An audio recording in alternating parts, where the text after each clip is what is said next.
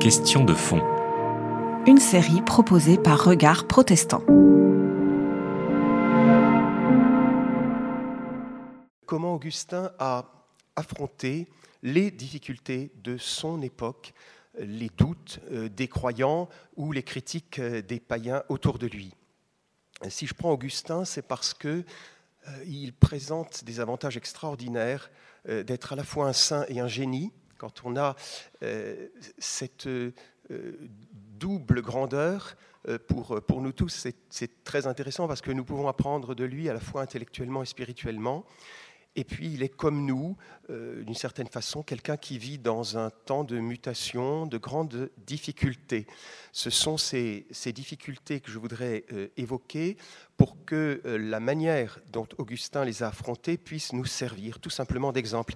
Alors, je ne vais pas raconter à proprement parler, je vais plutôt lire avec vous. C'est-à-dire que je n'essaie pas de faire de l'histoire ici, même si c'est mon métier, j'essaie plutôt de faire de la lecture, c'est-à-dire de voir comment des textes anciens, qui correspondent à des situations très euh, réelles peuvent nous inspirer pour aujourd'hui. Hein, autrement dit, je ne cherche pas à évoquer le passé, je cherche plutôt à prendre une pensée et une spiritualité dans ce qu'elles ont évidemment de toujours actuel et euh, dans ce qu'elles peuvent nous dire euh, maintenant. Donc nous ne sommes pas du tout en train de faire de, l'archéologie ou de l'histoire, mais plutôt en train d'essayer de de, vivre notre, notre pensée, notre vie chrétienne avec un grand maître euh, dont je vais essayer de, vous euh, lire quelques textes. Alors, vous le présentez, Augustin, c'est presque inutile, mais rappelons quelques petites choses. D'abord qu'il s'appelle euh, en latin Aurelius Augustinus, peut-être seulement Augustinus d'ailleurs. Il y a une discussion qui est ouverte pour savoir s'il s'appelle vraiment Aurelius d'abord. Euh, Augustinus est assez amusant parce que c'est un diminutif, hein, c'est un petit Auguste. On, peut penser qu'il a été nommé comme ça par ses parents, vous voyez, parce que c'est un peu l'enfant roi. Hein, euh, un petit, Auguste, c'est un petit empereur, c'est le, le petit roi. Il y a peut-être cela dans Augustin. Il est né le 13 novembre 354. Nous avons la date précise, nous connaissons très très bien sa vie. Euh, le 13 novembre, euh, hélas, depuis 2015, ça rappelle autre chose euh, aux Français, en particulier aux Parisiens.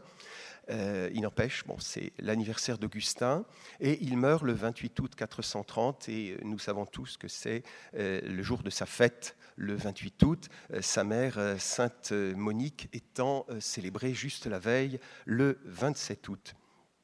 Je m'intéresse surtout ici à ces 35 années d'épiscopat, c'est-à-dire, euh, comme vous le voyez, de 395 à sa mort. Euh, c'est vrai qu'on parle beaucoup d'Augustin comme converti, du jeune Augustin, de sa conversion en 386, de son baptême tardif en 387. Euh, moi, je voudrais surtout m'intéresser à l'Augustin évêque euh, c'est-à-dire celui qui ne s'occupe pas seulement de chercher la vérité en intellectuel brillant avec quelques camarades qui sont euh, eux-mêmes des intellectuels, mais je m'intéresse plutôt à l'Augustin pasteur, à l'Augustin qui prend en charge le peuple chrétien dans sa diversité, avec ses difficultés, avec ses interrogations, avec ses imperfections aussi.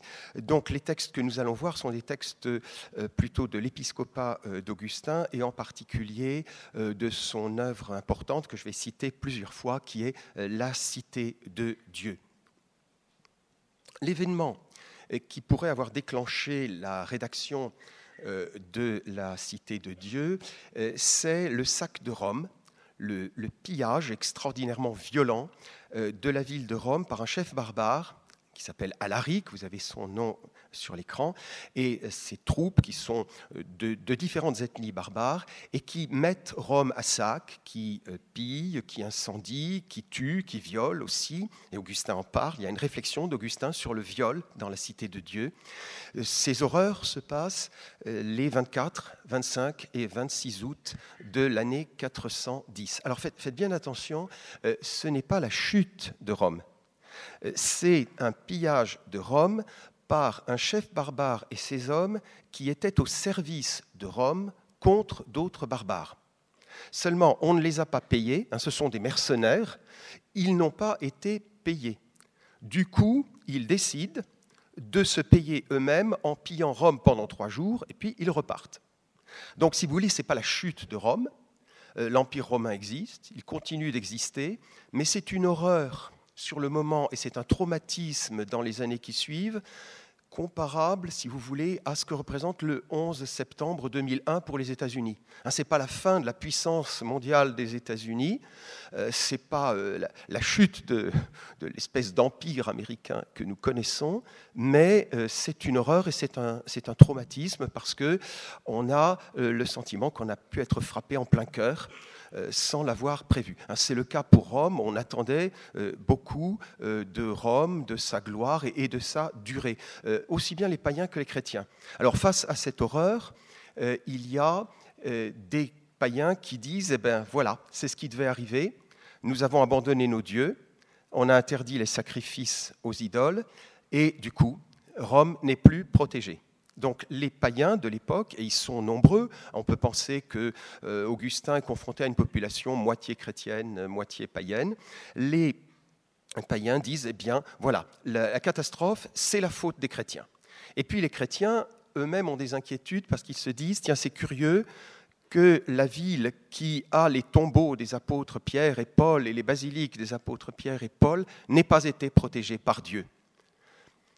Alors ça, c'est le, grand traumatisme auquel Augustin est amené à répondre, notamment en euh, prêchant. Il a prêché plusieurs fois au sujet des événements romains. Lui-même est en Afrique, hein, mais il a vu des réfugiés. Il y a des, Romains, des Italiens qui se sont réfugiés en Afrique, qui ont traversé la Méditerranée et qui racontent ce qui s'est passé à Rome ou ce qui s'est passé euh, en Italie avec les, les violences des barbares. C'était Question de fond. Une série de regards protestants.